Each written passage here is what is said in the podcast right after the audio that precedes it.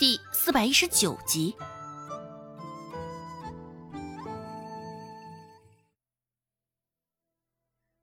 一听顾寒生开口要一百两银子，堂外的反响也不小。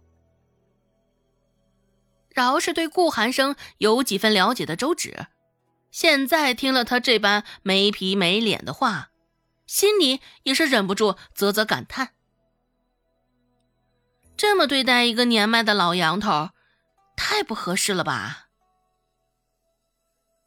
顾寒生身子挺拔，声音清亮，开口说道：“大人，谣言对我草民的影响，无异于也是要了草民的命啊！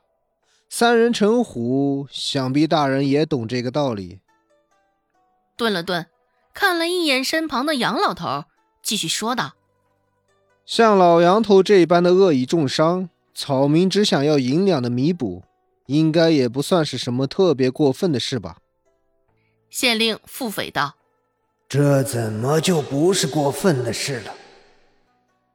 面色不愉的看着顾寒生，也不是因为顾寒生当着他的面趁火打劫，只是因为顾寒生这喊出的数字，着实是超出了他的想象。这顾寒生还挺会给自己长脸的，一百两银子，他配吗？县令心想，平日里他收受的贿赂，也没有一开口就一百两银子的呢。县令甚是不耐烦的摆摆手：“这样吧，十两银子，让老杨头赔个十两银子，这事儿就算这么过了。”顾寒生不客气的说道：“大人，你这未免太敷衍、息事宁人了吧？十两银子买大人在外的名声，你乐意吗？”此时，县令，嗯，顾寒生往旁边走了半步，悠悠的蹲下身，凑近杨老头，开口说道：“杨叔，我知道造谣生事不是你的本意。”要么你告诉大家在你背后的是谁，要么就弥补一百两银子。老杨头没有看顾寒生，现在他眼中全是惊讶。顾寒生这是知道真相了，知道这谣言传出来的是有人在背后指使的了。杨老头不解，只是现在光这般想想，后背就觉得一阵毛毛的。顾寒生继续说道：“当然了，杨叔，这一百两对你来说无异于是要你的命，只是对你身后的人来说，并不算什么大事儿。你只需要将情况告诉他，他会乐意掏腰包的。”你，顾寒生拍了拍他的肩膀：“这两个选择，你可要好好想想。不过再提醒一句。”我可没有什么好耐心。言语之间，也全是一副你好自为之的味道。顾寒生说话的声音很低，也就他与老杨头听得清。一群人看着顾寒生讲着悄悄话，又听不到他说话的内容，心里也是痒痒极了。良久之后，老杨头这才委屈的点点头。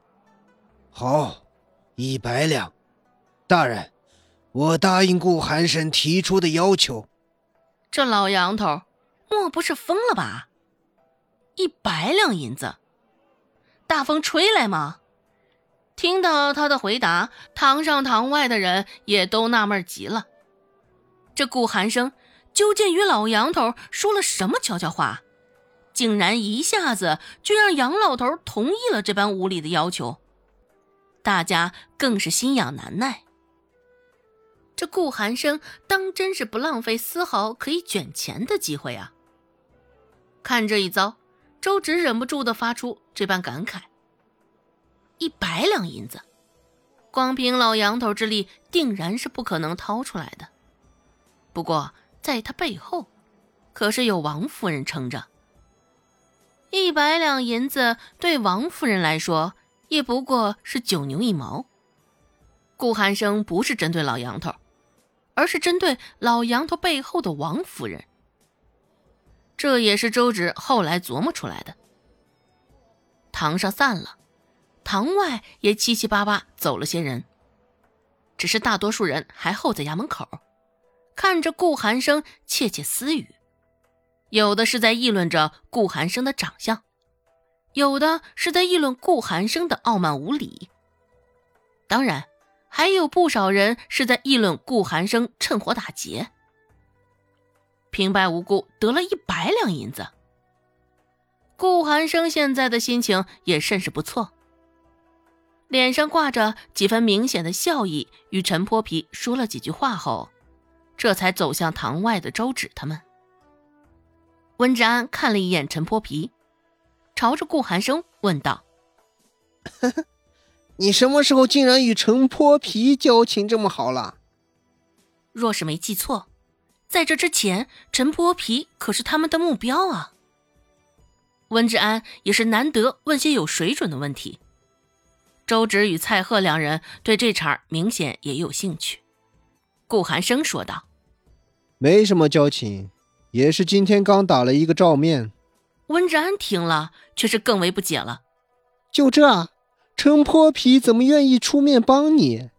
难不成他是个傻的？顾寒生抿唇一笑，不答反问。有句话听过没？温志安依旧还是一脸的不解，问道：“什么话？”顾寒生说道：“有钱能使鬼推磨。”温志安，啊！顾寒生查到老杨头的时候，也是第一时间查到了陈泼皮，没有丝毫犹豫，直接将目标指向了陈泼皮。顾寒生与他做了一个交易，只要陈泼皮在堂上扬言要娶了杨田，顾寒生便给他二十两银子；若是县令同意了让他娶杨田，便再给他三十两银子，总共五十两银子，自然是从王夫人将要给他那一百两银子分给他的。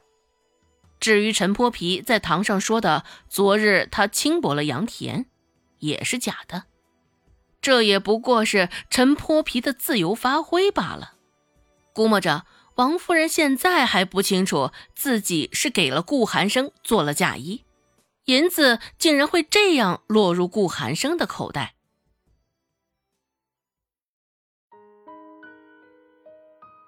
本集播讲完毕，感谢您的收听。感兴趣，别忘了加个关注，我在下集等你哦。